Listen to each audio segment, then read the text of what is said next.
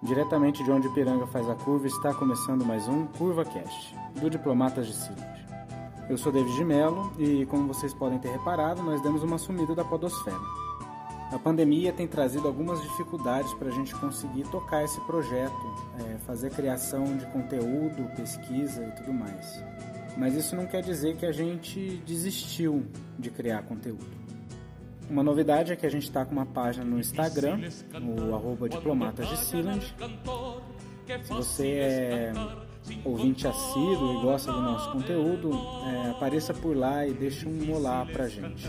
O episódio de hoje é uma concessão do Núcleo Anarquista do Proletariado Revolucionário, um debate sobre ditadura militar que foi promovido por este coletivo, que contou com a minha participação e a do Daniel Burato, com a mediação do Luiz Felipe Lisboa. Espero, espero que vocês gostem.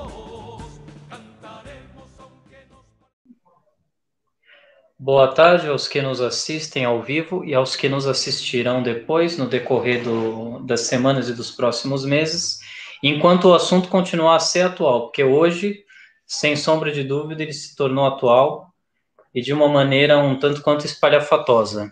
Quer dizer, a Lei de Segurança Nacional vem sendo invocada pelo presidente da República para perseguir críticos seus, inclusive dissidentes que nós nem poderíamos considerar como dissidentes efetivos do governo Bolsonaro, pessoas que têm alguma diferença com o governo Bolsonaro, que usam alguma terminologia que desagrada o governo e que o fez invocar essa lei de segurança nacional, que é aí um, um dos entulhos que restaram da ditadura militar. Então, o tema de hoje é ditadura militar e ditadura do capital. Quer dizer, nós vamos tentar traçar um histórico apenas para fazer uma analogia entre a situação presente e o que aconteceu no histórico recente do Brasil. No histórico recente, desde o início da República, nós bem sabemos que em 15 de novembro de 1889 os militares assumiram o poder e proclamaram a República do Brasil. Manuel Deodoro da Fonseca, que tinha um histórico é, no exército brasileiro, reprimindo a revolta praiana, por exemplo, praieira, por exemplo, em 1847, 1849, que participou aí da formação do Exército Brasileiro e que assumiu a presidência da República. Contra ele, houve também manifestações militares, as revoltas da Armada, a primeira e a segunda, contra ele contra o seu sucessor também militar, Floriano Peixoto. Depois eles, o sobrinho de Manuel Deodoro da Fonseca, também militar, Hermes da Fonseca, também incumbido da repressão da revolta da Armada, que queria impedir que uma ditadura militar permanente se instalasse no Brasil, na virada do século, foi também presidente em 1910, depois de Nilo Procópio Peçanha. Nós tivemos em 1922 um levante tenentista, em 1930, uma revolução apoiada por setores militares, que durou até 1945. Depois, a subida ao poder de Eurico Gaspar Dutra, outro militar. Em, com a eleição de Juscelino Kubitschek, houve uma ameaça de intervenção militar para impedir a sua posse. E Henrique Teixeira Lott, também um militar, garantiu a posse, foi um dos responsáveis pelo movimento que garantiria a posse de Juscelino Kubitschek. Em 1961, Jânio Quadros renuncia, mais uma vez os militares intervêm com apoio da imprensa, de boa parte da imprensa, o Estado de São Paulo, o Jornal Globo no Rio de Janeiro, que eram contra a posse de João Goulart, eleito vice de Jânio Quadros em eleições separadas, né? Naquela época não era uma chapa que era eleita, presidente e vice, eles eram eleitos separadamente. E os militares novamente é, ameaçam o governo João Goulart e institui-se o parlamentarismo. Em 1964, definitivamente, os militares assumem o poder, não convocam como se, como se esperava, como inclusive parte da burguesia que apoiou o golpe militar esperava eleições normais em 1965, e agora nós vivemos a situação que todos nós estamos acompanhando na imprensa. Bom, eu acho até que eu ocupei tempo demais. Eu queria só traçar um paralelo histórico para mostrar que a intervenção dos militares é algo comum à vida política nacional. Claro, não é exclusividade brasileira. Se nós olharmos para os nossos vizinhos próximos, nós temos na Argentina uma sucessão de golpes e descalabros cometidos pelos militares. Lá, inclusive, a última o último golpe militar, os últimos governos militares iniciados com Jorge Rafael Videla, é, redundaram aí, estima-se, na morte e no desaparecimento de mais de 30 mil pessoas. Vou passar a palavra para o Daniel fazer as suas considerações iniciais a respeito desse assunto. Os militares, de certa maneira, deixo a pergunta aqui para o Daniel e depois para o Davi, estiveram sempre nos bastidores do poder, Daniel. O que muda agora com o governo Bolsonaro e com essas movimentações aí dos ministros é, militares no governo Bolsonaro? Bom, é, boa tarde a todos, Davi, Luiz, a quem nos está ouvindo e assistindo. É, bem, eu acho que você deu bem o panorama do, daquilo que é hegemônico em nossa política, a intervenção militar, e eu compactuo com você, eu acredito que todos nós já sabemos que com o governo Bolsonaro os militares assumiram vários postos no, do governo, né? É, segundo o CGU são 6 mil e um outro levantamento, é, Poder 360, são 11 mil os postos, né, de, ocupados por militares, né? Inclusive dos três poderes, da ativa e também da reserva. É, a gente estava até conversando aqui é, um, antes de iniciar o, a nossa live, né? Que o artigo de um estudioso da, da São Carlos, o Piero Leiner, né? Ele faz essa indicação, né?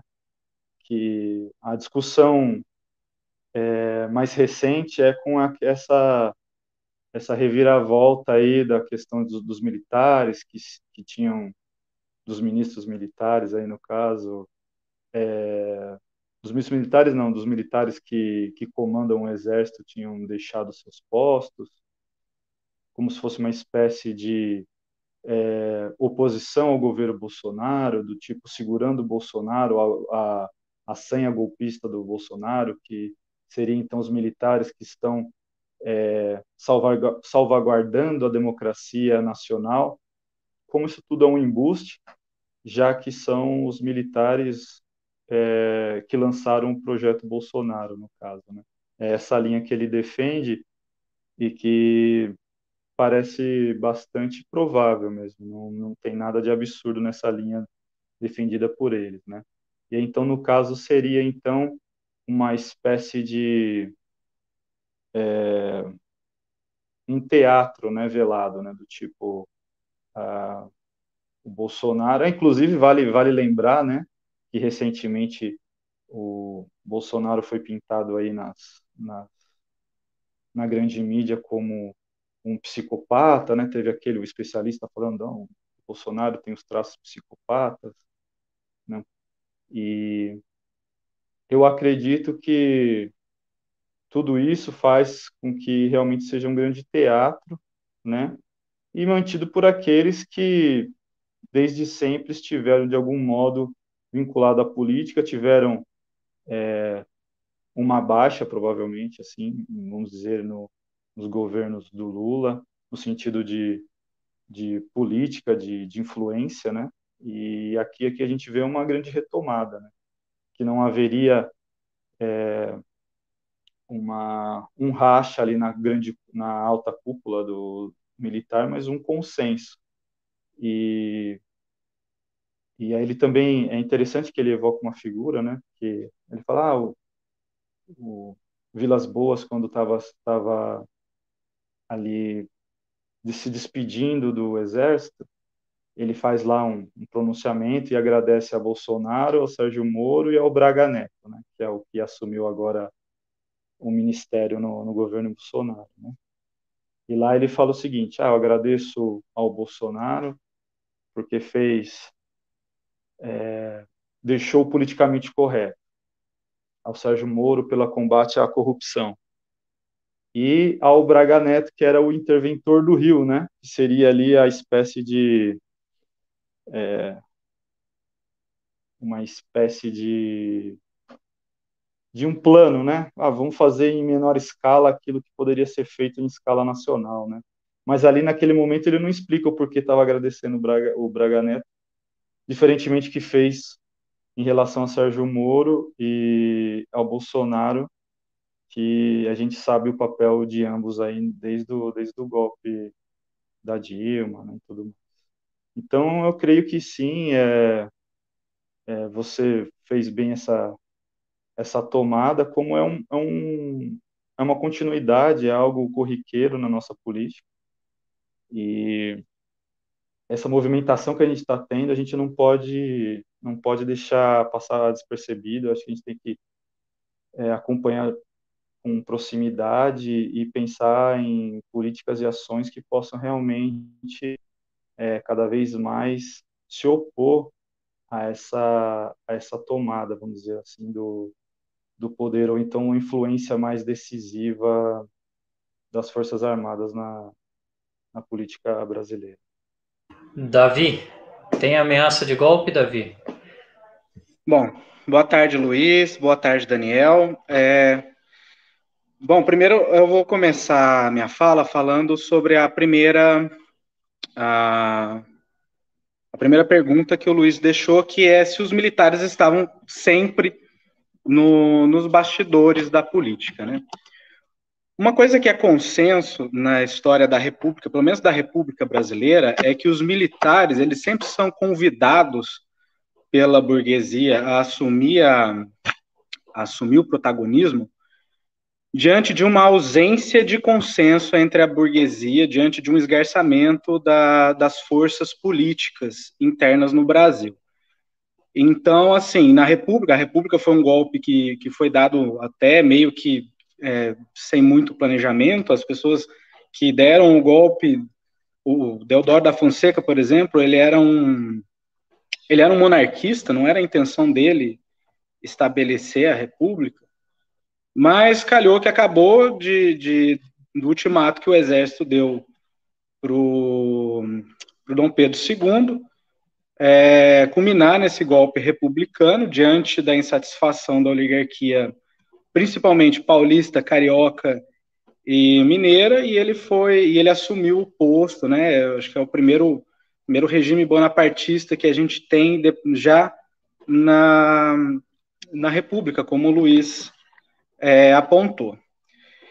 Então, essa, diante dessa ausência, isso é comum até mesmo nos regimes bonapartistas por aí afora, né? Se a gente pegar, por exemplo, a, o, a, a, subida do Napoleão Bonaparte ou do sobrinho dele, Luiz Bonaparte, se deu também nesse quadro de desorganização dos interesses da burguesia e uma necessidade de tomar um distanciamento diante da, do exercício do poder direto dessa classe. Né? Então, eles colocam um entreposto que são os militares.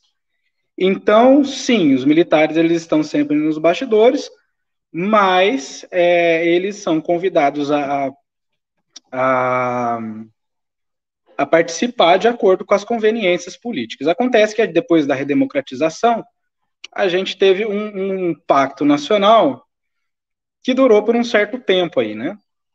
E esse pacto começou a esgarçar com, com as políticas do PT, diante de uma insatisfação de uma classe média que foi estabelecida durante a ditadura militar, que são os principais viúvos dessa ditadura, né?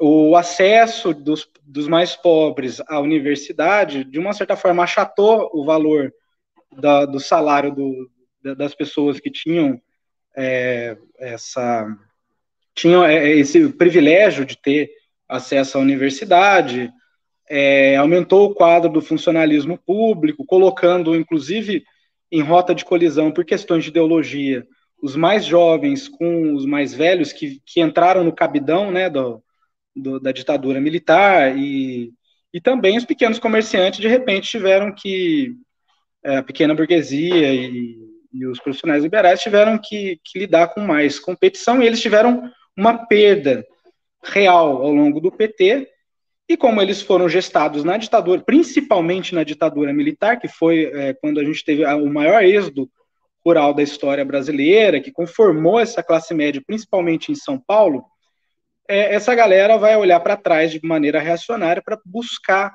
a ideologia deles, né? Então foram, foi essa massa que começou a pautar a questão tanto do Bolsonaro, do antipetismo, quanto da intervenção militar, né? É, E o que acontece é que a partir do, do impeachment da, da, Dilma, do golpe, né, a gente tem um esgarçamento das, do, dos projetos da, da, da, burguesia. A burguesia latifundiária, que historicamente é a que mais manda no Brasil, tem um projeto liberal claro que ela quer, né, inclusive é, conjugado, ao meu ver, com o, o, o mercado financeiro os industriários querem outra coisa e, e, e, a classe média vai de acordo com, com aquilo que ela acha melhor, né? Então, o Temer, como ele não tinha legitimidade, para garantir a tal da governabilidade, ele convidou os, os militares para poder garantir é, da maneira mais crua, né, que a gente tem na política, a governabilidade. E o Bolsonaro só é, ele só continuou isso, né? Ele continuou e aparelhou. É, com relação à, à, questão da gente ter uma ameaça de golpe ou não. Bom, é, eu acredito, ao contrário do que a mídia pintou, que essa demissão dos três comandantes da, das Forças Armadas não se deu por causa de, uma, de um suposto constitucionalismo que nem o, o Henrique Teixeira Lott fez é, durante a República Liberal. É, tanto é que existem, uh, acho que se não me engano, saiu uma reportagem na Piauí que mostrou que dois deles estavam dispostos a, a conversar com o novo ministro da Defesa para saber qual era a proposta. Somente o comandante da Marinha realmente estava decidido aí nessa reunião que teve, né, para poder entregar o cargo, né? Então a gente precisa entender o seguinte: o, o, o principal da que, que é, define se uh, os militares vão intervir de, na, no, nas instituições ou não é o conflito dentro da classe burguesa. E, para mim, esse conflito continua. O que acontece é que mesmo os, os, militares ainda não têm um consenso claro de qual é o projeto que eles vão defender. Né? ou algum grau de consenso, porque em 64 também não tinha um, um amplo consenso, tanto que existia um racha entre castelistas e, e o pessoal que era linha dura, né? Mas é, existia um certo grau de projeto de país que eles defendiam e, e tentavam implementar. Eu, eu acho que sob o Bolsonaro, com o Bolsonaro capitaneando esse golpe, eu não vejo possibilidade. Mas eu vejo a possibilidade deles intervirem assim que eles arrumarem uma, um projeto nacional que seja do interesse deles e da base deles, né? Eu acredito que essa essa alternativa não está descartada, não, no, no, no, médio prazo. E vai depender muito também do, dos processos que serão desencadeados no, conforme a gente vai se desconfinando na pandemia. Você abriu um assunto interessante, eu vou explorar agora, Davi, depois vou passar de novo para você. O, o Gabinete de Segurança Institucional foi uma criação do governo Michel Temer. Ministro da Defesa era o Raul Jungmann. E o Wilkes Barbosa Júnior, comandante da Marinha, o Edson Pujol do Exército, são apoiadores de primeira hora do projeto de governo, que eu não diria ser do Bolsonaro, mas ser do Bolsonaro e dos militares eu acho oportuno fazer essa associação, o Daniel também a fez, porque nós estamos diante de um governo claramente militar, de um governo cujas ordens centrais transcendem o governo Bolsonaro, e uma das indicações disso é justamente o fato de que o Fernando Azevedo, que foi agora exonerado do seu cargo de ministro da Defesa, ele era assessor compulsório do presidente do Supremo Tribunal Federal, antes do Ajax Porto Pinheiro, antes do governo Bolsonaro. Quer dizer, todo o processo de derrubada da Dilma Rousseff, de condenação do Lula, foi conduzido, eu nem diria nos bastidores, quase que explicitamente com declarações de generais de que a condenação do Lula, por exemplo, não seria bem vista pelas Forças Armadas, o que poderia desencadear um processo descontrolado no interior das Forças Armadas. Quer dizer, é um processo que transcende este governo Bolsonaro, é um projeto de poder que diz respeito ao conjunto do oficialato das Forças Armadas. É difícil saber exatamente o que se passa nas casernas. Você diz, é possível que haja conflitos internos? Nós sabemos que, por exemplo, durante a ditadura militar houve dissidências entre os militares. O João Paulo Bournier, por exemplo, tentou orquestrar atentados à bomba na Rua do Gasômetro e o Sérgio Macaco, capitão Sérgio Macaco da Aeronáutica, é, do, pelo, da Esquadrilha de Salvamento, ele deu depoimentos públicos que são conhecidos, dizendo que se recusou, e o João Paulo Bournier, inclusive, que era ministro, à época, um ministro militar, ministro da Aeronáutica, ele confirmou que realmente esses atentados seriam feitos para que fossem atribuídos aos guerrilheiros e para que se reforçasse a ditadura militar. Havia todo um setor que apoiava o Silvio Frota como sucessor do Geisel e não o Figueiredo. Houve uma briga pela sucessão. Agora, uma outra coisa é, e você também apontou muito bem, do meu ponto de vista, porque me parece que essa é a chave para compreender o problema. Não depende, é claro, das instâncias burocráticas militares depende daqueles que se movem por trás dos militares. O golpe de 64 foi um golpe orquestrado pela burguesia de conjunto, pelo governador de então do Rio de Janeiro, Carlos Lacerda, pela União, UDN, pelos grandes jornais, com raras exceções, vamos fazer aqui uma exceção para o Última Hora, do Samuel Weiner, que foi contra o golpe, até gente tida como liberal, estou fazendo uma digressão, mas é bom porque assim a gente resgata também os antecedentes de 64 para ver como eles podem ser parecidos com os antecedentes de agora ou não. Né? E como esses personagens que se apresentam como liberais, na verdade, são muito volúveis e servem a interesses bem definidos, enquanto a sua ideologia é uma ideologia que só tem como serventia mesmo servir a esses interesses. Foi o caso do Correio da Manhã.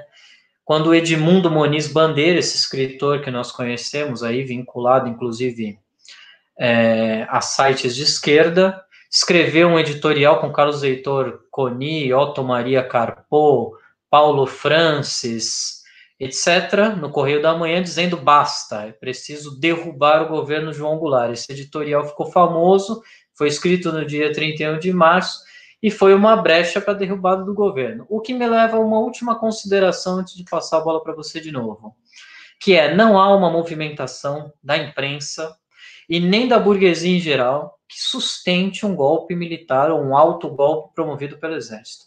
Além do que, nós não temos as circunstâncias internacionais que permitiriam que esse golpe fosse dado sem que os apoiadores desse golpe, fora do Brasil e dentro do Brasil, arcassem com um ônus imenso, com a responsabilidade de se jogar sobre as costas dele a arbitrariedade de um golpe de Estado aberto. Por isso, me parece que tudo o que se faz, o que se articula e todas essas manobras tem mais uma intenção eleitoral do que golpista. É mais uma preparação das eleições que é a via que a burguesia tem escolhido. Além de tudo, porque isso dá tempo a ela para reorganizar o regime e evita que se faça, se contraia grande gasto, grandes gastos públicos aqui no Brasil para evitar que a pandemia tenha desdobramentos mais trágicos do que vai do que está tendo e provavelmente terá. O que, que você acha disso tudo, Davi? Olha, Luiz, é, você tocou num, aspecto importante dessa questão do golpe de 64, que, sem o qual a gente não consegue entender o conjunto que a gente estava inserido, né? Que é a questão do, do apoio internacional. E quando a gente fala apoio internacional, a gente está falando especificamente, ou, ou, pelo menos assim de maneira mais clara, né, da intervenção americana em, em solo brasileiro. O que acontece é o seguinte: uh, o governo João Goulart ele era um governo soberanista, vamos dizer assim. Era um governo que tinha uma política externa independente, que buscava promover o interesse nacional, de certa forma, que tentava fortalecer o mercado interno, e, e por aí vai, né?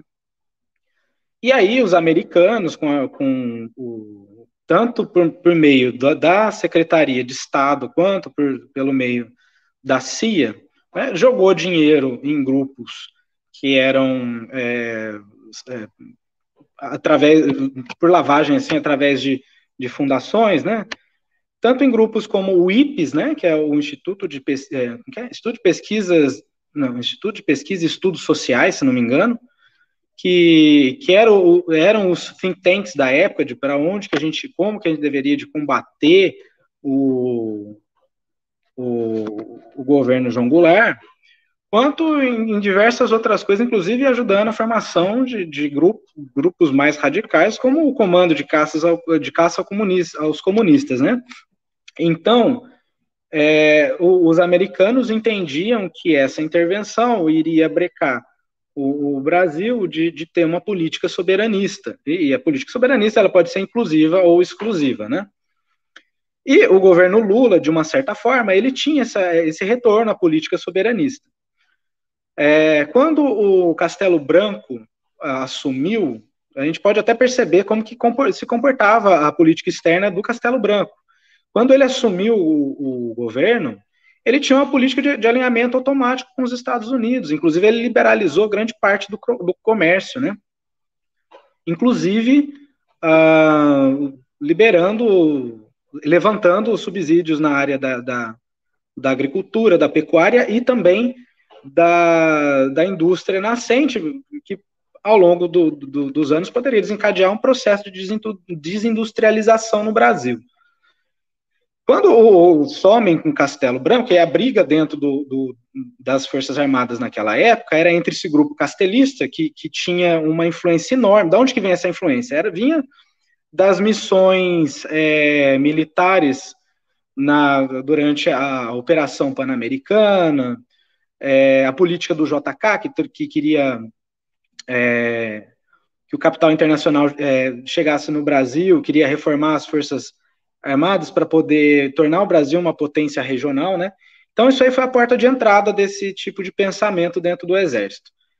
E esse povo defendia isso. Aí tinha um outro povo, né, que era um, que mais tarde conformaram um grupo mais radical no exército, que eles eram soberanistas, eles queriam, é, não que eles quisessem conformar um país mais é, igualitário, porque efetivamente eles fizeram justamente o contrário, mas eles defendiam uma linha política, principalmente internacional, que fosse de não alinhamento, que fosse é, buscando o interesse direto da burguesia nacional em detrimento do capital internacional. Tanto que eles fizeram isso pela via do endividamento.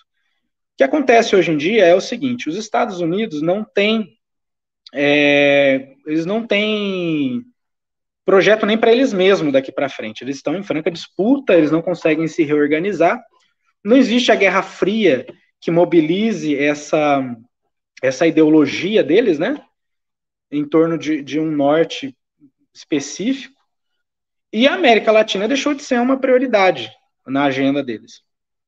Então, é, o que está acontecendo, desculpa, no, no, no seio das Forças Armadas é um processo caótico que não tem a liderança do Estado americano, mas assim tem influência de grupos norte-americanos que tentam cooptar essa ou aquela aquele, aquele grupo de, de, de, militares, né? Tanto é que você vê que tem uns que são mais alinhados ao pensamento do Olavo de Carvalho, tem outros que resgatam o nacional desenvolvimentismo e por aí vai. O que eles têm em comum é uma ideia de que o governo, é, do, os governos petistas foram ruins para o Brasil, né? Mas é, nem muitos deles não entendem nem, não, não, não, concordam nem em que ponto que foi ruim, entendeu?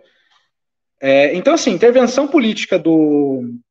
Agora, retomando o, o fio daquilo que você, você me perguntou.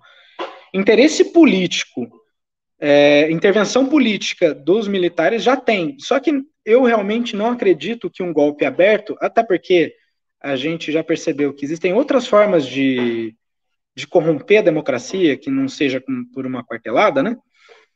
É, seja possível no, no, no pequeno, em, em, curto prazo, em médio prazo. Só que a gente entra no fator que, que é a questão das eleições, que vão definir um norte, né? Eu acho que esse, esse período de rearranjo vai culminar com, com as eleições de 2022, de uma certa forma, né? Porque lá a gente vai ter o candidato da, da de, de, de consenso da burguesia, né? Se tiver, e o candidato que é assim o mais viável eleitoralmente para o campo da esquerda, que até agora parece ser o Lula, entendeu? Eu não vejo um outro polo nisso aí.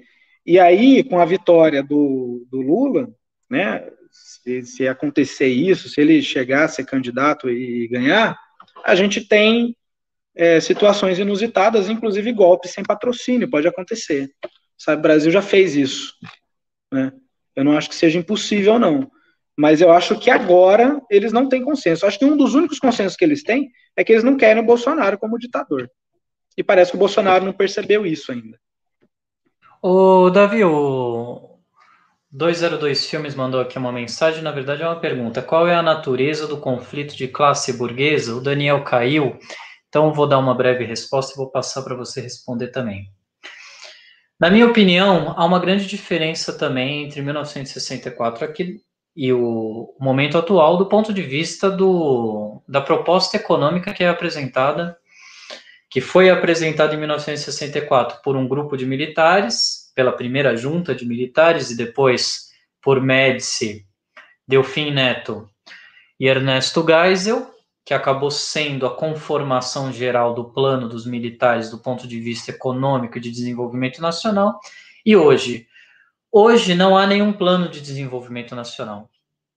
E em 1968 se desenvolveu o Plano de Desenvolvimento Nacional, que era, na verdade, baseado no que o Juscelino Kubitschek já havia feito, quer dizer, financiamento do BNDES, dos bancos públicos, que despejaram dinheiro nas grandes empresas de infraestruturas, empreiteiras, que construíram aí parte daquele acervo de infraestrutura que era necessário para o desenvolvimento do país, sabe-se lá as custas de quantas montanhas de dinheiro desviado para a corrupção. Para citar apenas um exemplo, na ditadura militar teve um caso que ficou famoso da granja é, Lutfala, da Silvia Lutfala Maluf. Esse, esse caso repercutiu durante vários anos, enquanto os governos da ditadura se sucediam, e não se chegava a uma solução, provou uma CPI que não foi para frente, se não me engano, em 1981.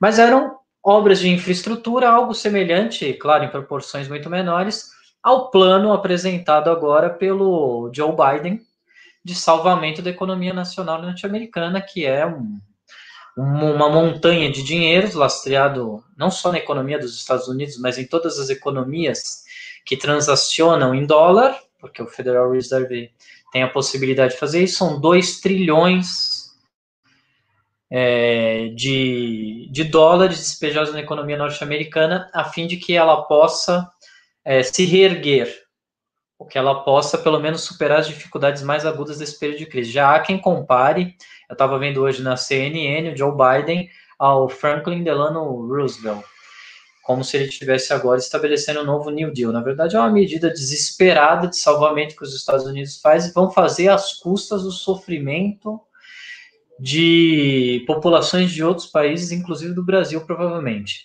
Então, para mim, a natureza do conflito de classe é essa e uma segunda. Em 1964, quando houve o golpe militar, é, havia um apoio maciço da imprensa e da burguesia. Quer dizer, a inflação era muito alta, o governo João Goulart tinha sérios compromissos aí com os sindicatos. Ele fez um comício, se não me engano, em 13 de março, na Central do Brasil, chamando os sindicatos a apoiarem o projeto de reforma agrária que João Goulart tentava implementar. E isso tudo, na verdade, assustava demais a burguesia brasileira, e a burguesia então apoiou Castelo Branco subisse ao poder. Mas eles queriam que Castelo Branco saísse do poder rápido, pelo menos a maioria deles. Queria que ele convocasse eleições. Por quê? Carlos Lacerda, Juscelino Kubitschek João Goulart fizeram inclusive uma aliança muito estranha, pedindo a convocação de eleições em 1965. Juscelino Kubitschek, João Goulart e Carlos Lacerda acabaram mortos em circunstâncias misteriosas. Mas o fato é, eles estavam querendo a restauração porque a burguesia quer de preferência o poder nas suas mãos e não terceirizar esse poder para nenhum grupo burocrático, nem para os militares, nem para ninguém. Isso implica em uma série de concessões que é necessário fazer, inclusive no soldo dos militares, né? Aqui, o governo Bolsonaro, uma das primeiras medidas de impacto governo Bolsonaro não.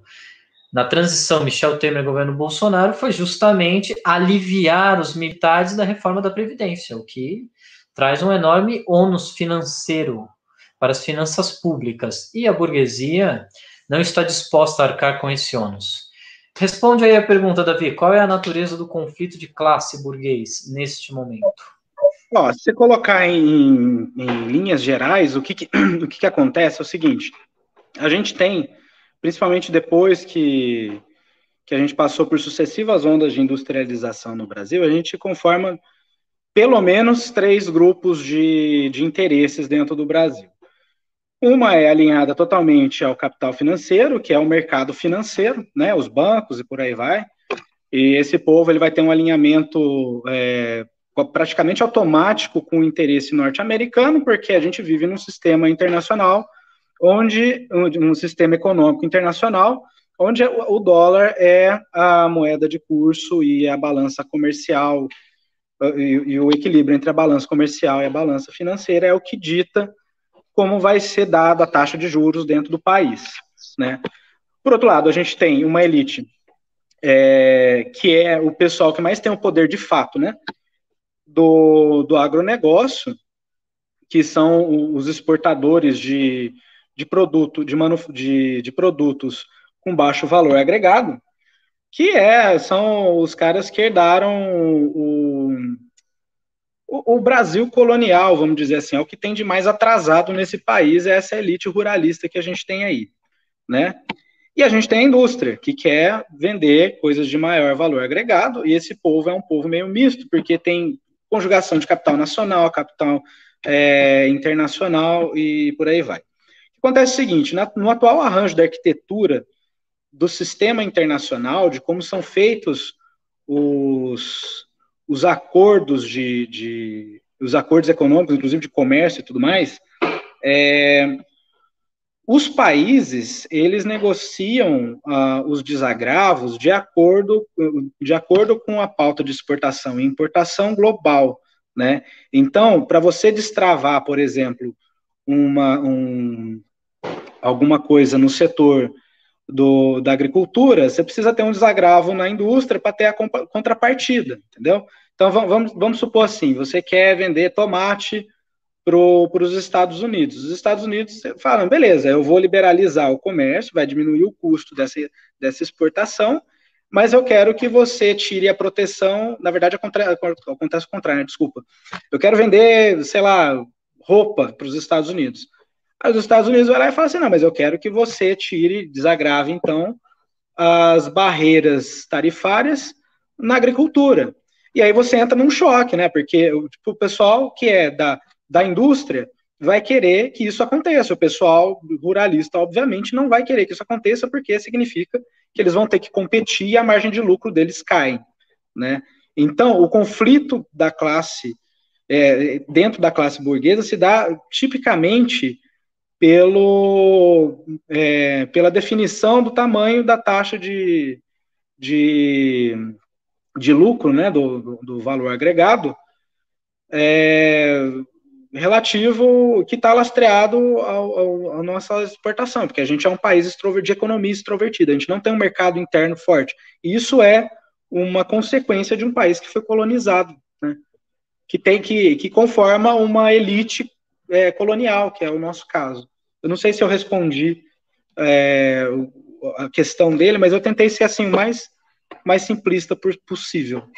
Deixa eu complicar um pouquinho a vida do Daniel. Daniel, a direita está tendo aí uma dificuldade muito grande em encontrar um candidato e tem apelado, inclusive, a gente que, num primeiro momento, estaria no campo da, daqueles que tiram voto do PT ou que pretendem tirar voto do PT. Já houve gente do PSDB, por exemplo, cogitando aliança com Ciro Gomes, e a gente de dentro da direita dando algum espaço para o Lula, vide a última entrevista do Reinaldo Azevedo com ele. Então eu queria te perguntar: eleições ou golpe? E quem pode ser o candidato da direita em eventuais eleições que se realizem em 2022? Bem, é, eu acho pelo, pelo tudo que foi, foi dito até o momento aqui, eu, eu acredito que é, nesse jogo de, de relações políticas e tudo mais, a, esse momento é, eu acho que tem sim uma escalada militar. Eu acho que cada vez mais eles lançam seus tentáculos para para ditar a política do país, mas como vocês mesmos disseram, defenderam, é, é muito mais assim que seja uma mais para um controle via eleições mesmo do que propriamente um, um golpe como já como nós já passamos, né? É, em relação a, a um nome, é como você disse? Você tem aí é, gente flertando com, com o Lula, gente da direita ali que já foi crítico, inclusive fazendo um meia-culpa, né? Não, eu é, eu critiquei isso, critiquei aquilo, estava errado, né? Fazendo de bonzinho, de bom moço. É interessante também que o pessoal da esquerda assim fica tá tão desesperado que eu, eu, li uma coisa assim do tipo a pessoa fez a postagem da, da entrevista falando assim ah essa entrevista foi liber, foi libertadora pro, pro entrevistador lá como se ele tivesse do tipo eu não, eu não me vejo como alguém muito experiente em análise política mas eu acho que aí é inocência demais mesmo ou ou muito muito desespero mesmo, né? E, e não tem não é nada bom isso. Né? Acho que é um misto dos dois, né? É inocência e desespero, né? e o Ciro Gomes lá também já já eu não sei se o pessoal está apostando nele, mas que ele quer ser um candidato aí, com certeza, né? Porque ele fez aquela declaração lá sobre o Lula do tipo, é, não, ele, ele conseguiu comprovar que, que ele não fez isso, mas isso não quer dizer que ele seja inocente, né? Alguma coisa meio, meio ele já começou já batendo aí na, na questão do Lula, querendo se ser talvez essa opção, né? É, é interessante também que até o próprio Dória, né? Eu acho que o Dória foi alfinetado aí pela direita e ele tá com um slogan assim do tipo, não, vou vacinar você, eu vou vacinar você, do tipo, ele quer se atrelar aí essa questão de ser ele o grande salvador da pátria aí com a questão da, da vacina, né? E tem ainda o Moro também, que eu acho que apesar de tudo também ainda tem a, tem a possibilidade de ser lançado, né? Talvez até inclusive como uma opção aí com algum militar também, né? É, eu acredito que, que assim, para para a burguesia apostar realmente no Lula, assim, só se estivesse num, num cenário do país assim que realmente de muita mobilização mesmo, de um cenário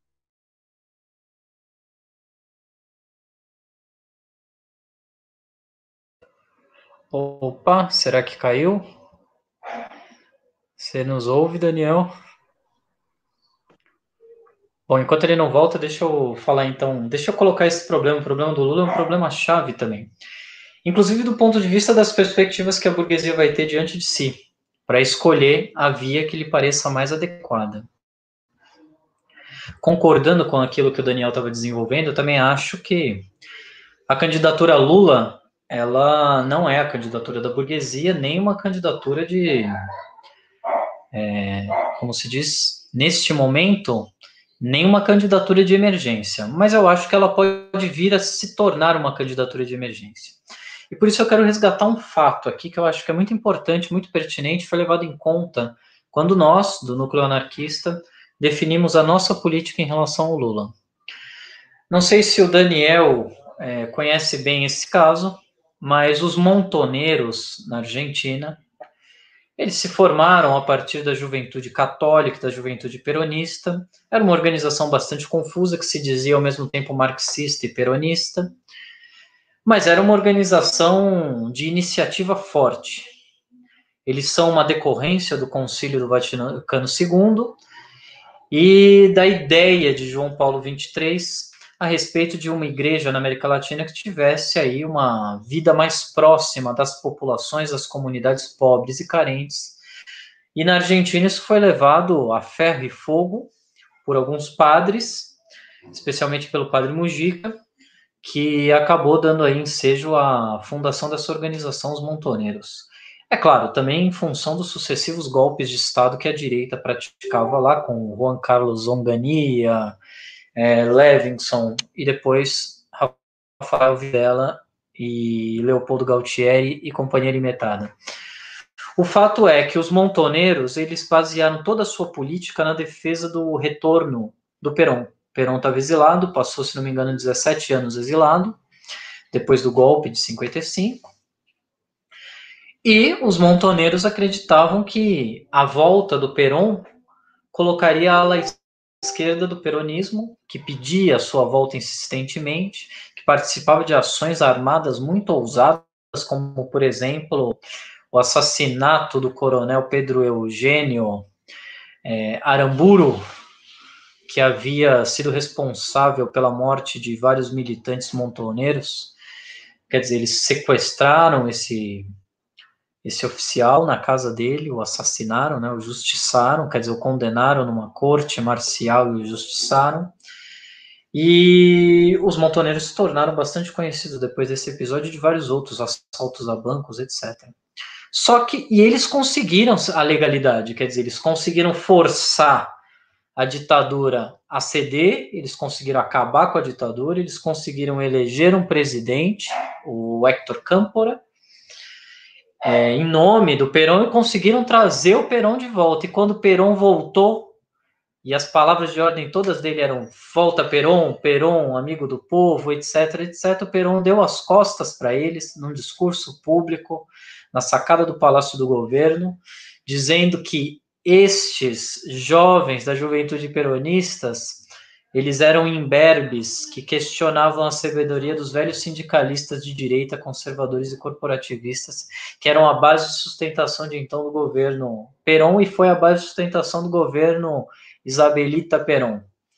Quer dizer, eles estavam numa aliança unilateral em que eles viam o grande líder como a sua salvação e o grande líder não os via como nada, os via como fanáticos, rebeldes, esquerdistas que não poderiam fazer parte de um eventual governo peru. Mais ou menos, mais ou menos a política de um certo partido que a gente tem aqui, que tem um alinhamento automático com Lula, mas ao mesmo tempo defende a revolução comunista.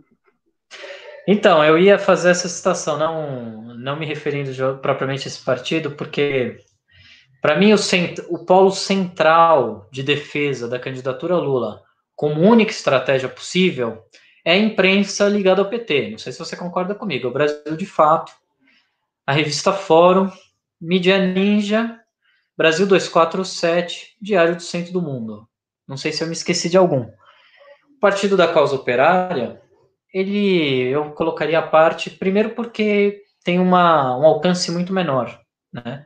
É uma organização que, apesar de fazer protestos contumazes tem um alcance muito pequeno.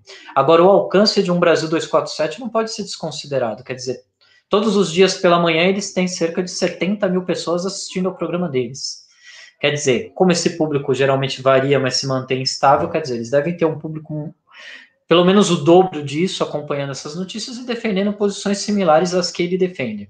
O problema é que o Lula pode acenar para a direita tanto quanto para a esquerda. Desenvolve aí, Davi. Seja você já até, Cara, você já até antecipou aí que você acha que essa não é uma estratégia é, viável.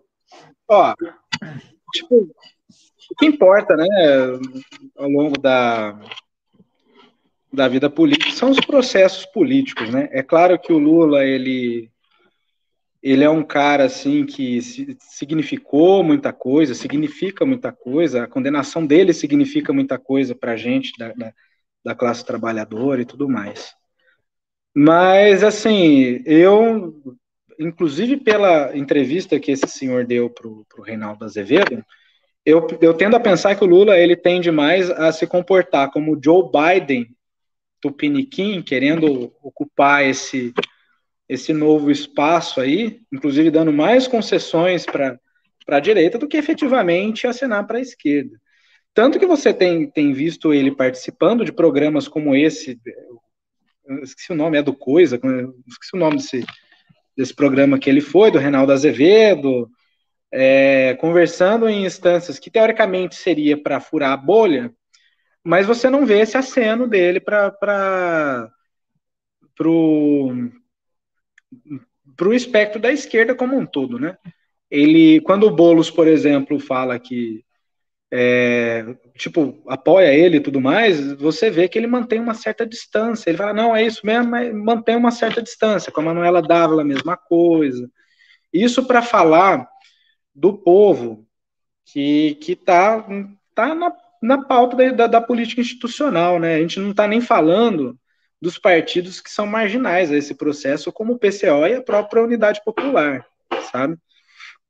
É, então, eu não acredito que o Lula vá é, assumir o papel de um grande conciliador entre esquerda e direita. Eu acredito que ele vai ser um mediador é, do espectro político institucional, até porque o PT se comportou como o grande defensor dessa democracia burguesa ao longo desse, desse processo todo, num, num, num processo que começou lá em 2013, quando o, PT optou por criminalizar o, os movimentos da jornada de junho, inclusive endurecendo a legislação repressiva política com a lei antiterrorista.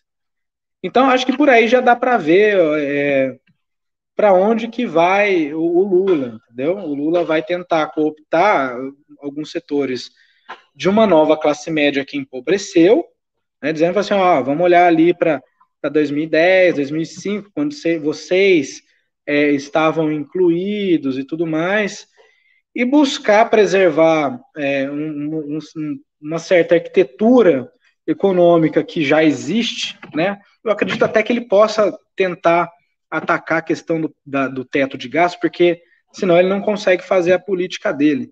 Mas eu, eu não acho, por exemplo, que ele vai é, retroceder em reformas como a trabalhista e a previdenciária, sabe? É, basicamente, o que ele vai tentar fazer é um governo que fica entre o keynesianismo e o ordoliberalismo da, da, década de 20, que foi tipo, que é um neoliberalismo com justiça social, entendeu? É, eu não vejo nenhum, nenhum futuro para a luta dos trabalhadores enquanto potências revolucionárias em torno do nome do Lula. Por isso, por isso porque vai chegar. A gente pode até garantir que ele, é, que ele seja eleito, que ele seja candidato e tudo mais, mas a partir do momento que ele for eleito, a gente vai entrar em rota de, de colisão com eles, e a gente vai acabar naquele, naquele velho dilema de é, ficar entre apoiar para evitar um aprofundamento da, do estado de exceção, né, que, como aconteceu na, na, na, na Espanha, de, da época da Guerra Civil e, e, e da Alemanha pré-nazista, ou atacar e ajudar, ajudar, aliás, entre atacar e ajudar essas forças a, a incrementar o estado de exceção, ou apoiar e morrer abraçado e não, não ter maiores é, aprendizados para a classe trabalhadora. É uma situação muito complicada, Luiz. Eu vou ler aqui o comentário 202 Filmes. A esquerda reformista é bastante responsável com relação ao imobilismo social. São coniventes com o golpismo. Na outra mensagem, ele escreve PCO. Agora, eu não sei se ele está responsabilizando o PCO como parte dessa esquerda ou conivência com o golpismo. Eu vou fazer uma consideração, a gente está se encaminhando para o final, a respeito do papel da esquerda, e o que eu tenho visto não me agrada nem um pouco. Eu vou até dizer que, do meu ponto de vista, o PCO, que foi citado nominalmente, é, foi o único partido que fez alguma coisa, é o único partido digno de menção. As únicas mobilizações de rua que aconteceram em defesa da vacinação, é, em defesa da liberdade do Lula, em defesa é, de um Estado que tem as mínimas garantias democráticas, foi o Partido da Causa Operária. Agora, para mim, essa política de apoio à candidatura do Lula é, como você disse também, Davi, um beco sem saída. Não só pelos riscos que ela envolve, porque nós não sabemos exatamente qual vai ser a postura do Lula, mas pelas certezas que estão embutidas aí. Que é, na verdade, primeiro, apoiar a candidatura Lula desde já, num certo sentido, é adiar para 2022 as resoluções dos problemas mais agudos que nós vivemos. Quer dizer, é uma palavra de ordem que não dá solução para o problema imediato. E o problema imediato é emergencial. Quer dizer, ele já era emergencial em março do ano passado. Passou-se um ano e ele se tornou realmente dramático.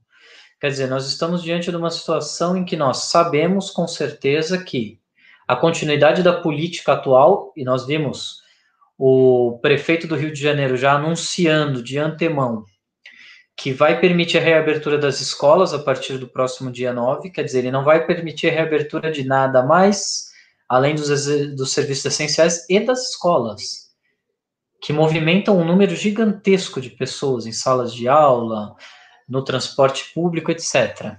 Quer dizer, é uma atitude temerária, irracional, insana, que vai se repetir em quase todos os estados do país, que vai provocar um aumento desenfreado do número de mortos em função da pandemia.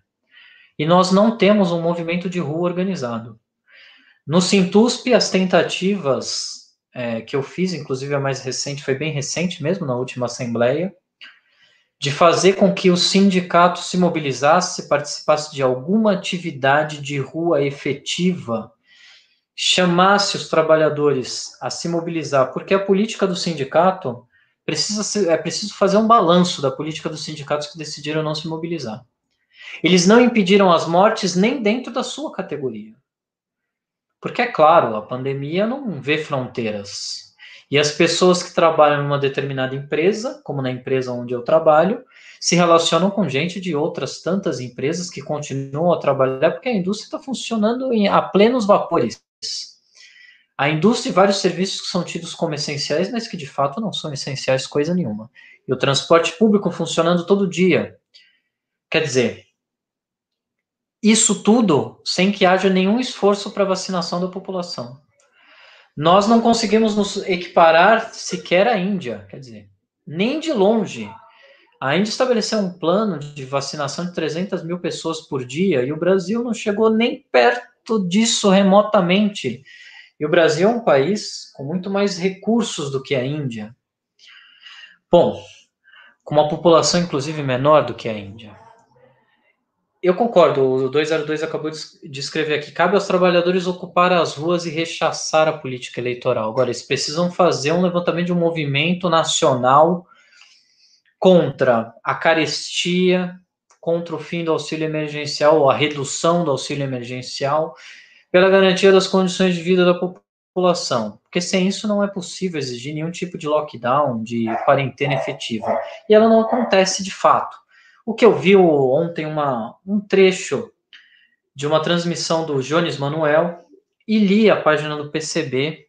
A política do PCB, do meu ponto de vista, é uma política totalmente fantasmagórica. A política deles é fazer recolhimento de cestas básicas e alimentos para as famílias mais necessitadas. Ora, a população tem que saber de antemão que só o Estado pode garantir a vacinação a elas que só extraindo recursos vultosos da iniciativa privada e do Estado se poderia garantir o mínimo de atendimento àqueles que estão contaminados com a doença e precisam de respiradores e leitos de UTI e aqueles que podem contrair a doença e que precisam ser imunizados antes que isso aconteça. Nenhuma campanha de arrecadação de alimento terá a mínima efetividade esse é um programa criminoso. Na verdade, é a mesma apatia das grandes organizações disfarçada de alguma assistência social, segundo Jones Manuel, que pode catapultar num futuro distante essas organizações de esquerda serem representantes do movimento popular. Isto não vai acontecer. Não vai acontecer. E sem uma mobilização de rua, nem isso, nem a coleta de alimentos será possível, será possível de ser feita em grande escala. Essa política fantasmagórica, por isso, Davi, que eu sou muito cauteloso em criticar o PCO, porque neste momento que a gente precisa, acima de tudo, é uma mobilização grande. Segundo lugar vem todas as outras coisas. Agora, se a gente conseguisse uma mobilização grande por causa do Lula, do meu ponto de vista também não resolveria o problema. Quer dizer, a gente precisa de uma mobilização grande, precisa de uma mobilização que tenha palavras de ordem corretas. Acho que eu já falei demais. Davi, é com você. Pode discordar de mim. Bom, é, vamos lá. É, eu quero deixar claro o seguinte: eu não sou contra uh, o fato do PCO ter ido para a rua. Na verdade, eu acho que realmente essa questão deles estarem na luta mesmo enquanto todo, toda a esquerda está em quarentena, é algo louvável e, e, que tem que ser ressaltado. A minha crítica no PCO vai em relação à linha política e, e sei lá, mesmo que assim, o PCO ele parece mais um partido jacobino, né? É, às vezes do que um partido efetivamente trotskista, sabe? Porque eles fazem umas defesas de, de, de valores liberais, assim, que às vezes não dá para entender a tática dos caras e, e para onde vai, porque assim, a questão, por exemplo, a questão da, da liberdade de, de, de expressão de, de, de, pessoas que são claramente nazistas e que estão usando a estrutura do Estado para empurrar esses fascistas é, na marra para o poder, isso aí, cara, não tem nem como defender, entendeu? Acho que o episódio do, daquele, daquele secretário do governo lá, do Alvin, secretário de Cultura, nem lembro, acho que é secretário de Cultura, né? O, o Alvin, que fez um, um, uma propaganda com, com a cavalgada das, das Valquírias, defender o direito de expressão dele, aquilo lá para mim é um absurdo, sabe? É, é, Nem lembrava desse, eu lembrei do Daniel Silveira agora. É, não, também, né? Falar que ele tá sendo perseguido. Mano, não, velho. Tipo, o Estado é, é por mais que o Estado seja burguês, é, o Estado também é um espaço de disputa, velho. E se você não, não consegue ter, é, ter pequena, pequenas vitórias em relação a isso, eu, eu não sei. Você vai fazer tudo é, na, na via do, sei lá, do, do paralelismo, do, do, do, voluntarismo, é complicado isso, até porque se, se a gente começar a, a defender o fim de, de qualquer tipo de amarra sem, sem um processo dialético no meio, a, a burguesia ela domina muito mais a sociedade do que do que os trabalhadores, entendeu? Então, eu não consigo entender essas linhas políticas liberais, jacobinas deles, né? Porque quando você tem uma linha política que preza por, por valores morais da burguesia, com uma ação contundente da, da classe trabalhadora, você está diante desse fenômeno que aconteceu na Revolução Francesa e que acabou de maneira trágica, acabou dando é, respaldo para a reação e para a instituição do, da ditadura de, do Napoleão Bonaparte. Mas eu concordo, tipo, em termos de, de, de, de estratégia de mobilização, os caras estão certos mesmo, sabe? Tá, a gente precisa fazer quarentena e a gente está diante da contradição absurda de, de ter que sair para a rua para exigir ficar em casa. E, é, na verdade, no fundo é isso, né? É, só que a gente esbarra num, num problema de DNA da, da vanguarda do, dos movimentos de esquerda, né? A maior, a maior, parte das pessoas que são de esquerda são de uma certa classe, classe média ilustrada, são funcionários públicos, são acadêmicos, é, estudantes universitários, são pessoas que conseguem fazer a quarentena. E essas pessoas não vão ser compelidas pela, pela situação a, a saírem de casa e arriscar sua vida, porque elas não estão não tendo essa essa vida arriscada no transporte público todo dia, como a grande massa proletária está, entendeu? E, e, isso eu acho que é uma, um reflexo do, da grande burocratização que a gente teve da, do, dos movimentos né, de massa, entendeu? É, e agora, contar com, com o voluntarismo das favelas significa contar com esperar, sei lá, que, que haja um.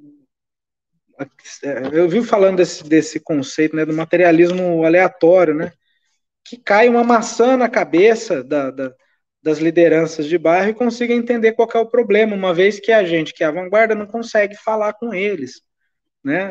A gente não entende o problema deles, né? Tipo, nós somos da USP, é, de vez em quando tem que, tem que ir na USP trabalhar e tudo mais, mas a gente tem carro, a gente tem um ambiente controlado e tudo mais, entendeu? Então é difícil você superar esse tipo de, de contradição. Eu sou a favor, de fato, que a gente é, exija na porrada mesmo, se for preciso, o direito da, da, da população se cuidar, sabe?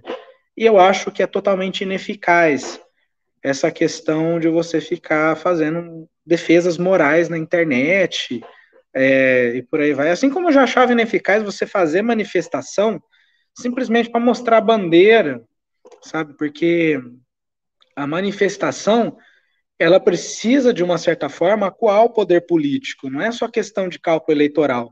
Se, se os políticos de turno olham para aquela manifestação e veem assim, mas isso aqui não é base eleitoral e nem ameaça a estabilidade, os caras não têm para que é, ceder em nada, assim como o Michel Temer não cedeu, ele só cedeu quando quebraram o Brasil inteiro, tacaram fogo em ministério, entendeu? Não é uma apologia, assim, à, à violência irresponsável, mas precisa ter um quê de, de, de, de possibilidade de insurgência ou de, ou de fugir do controle, sabe? Porque, tipo, a política se faz à sombra da guerra, infelizmente é isso, sabe?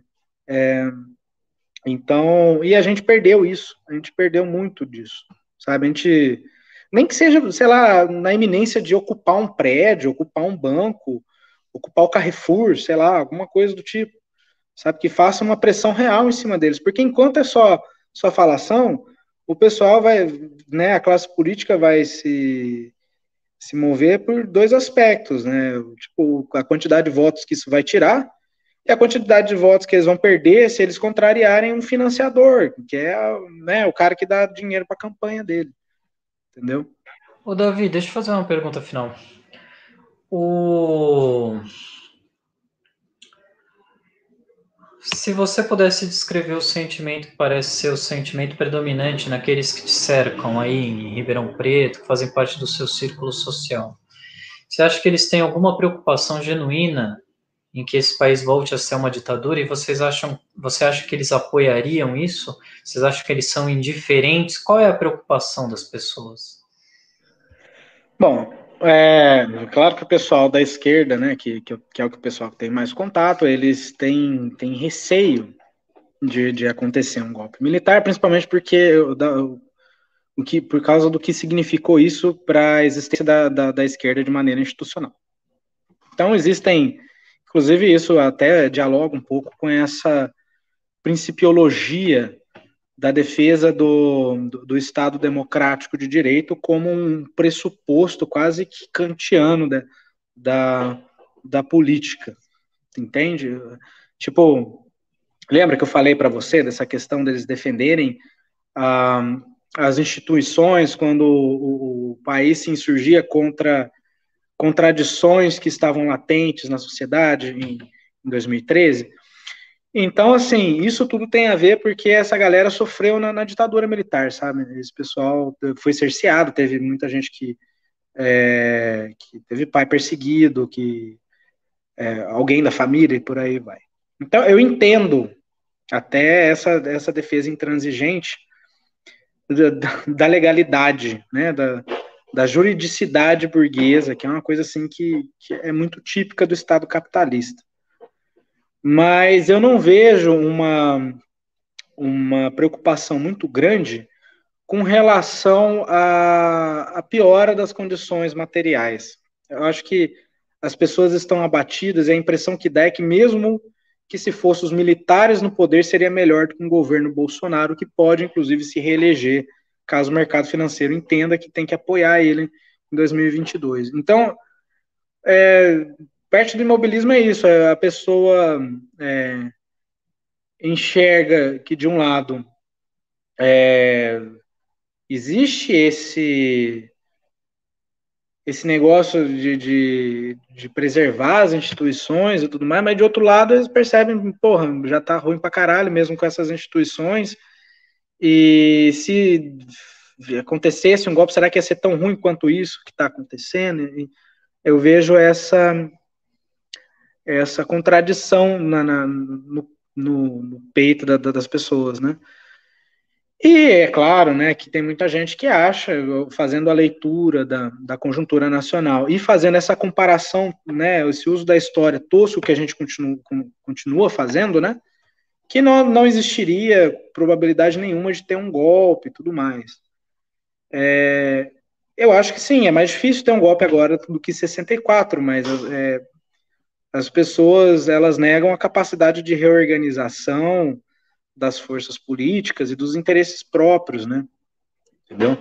Que, por exemplo, a gente está falando da questão do Lula, que é a questão que todo mundo é, todo mundo está tá discutindo, né?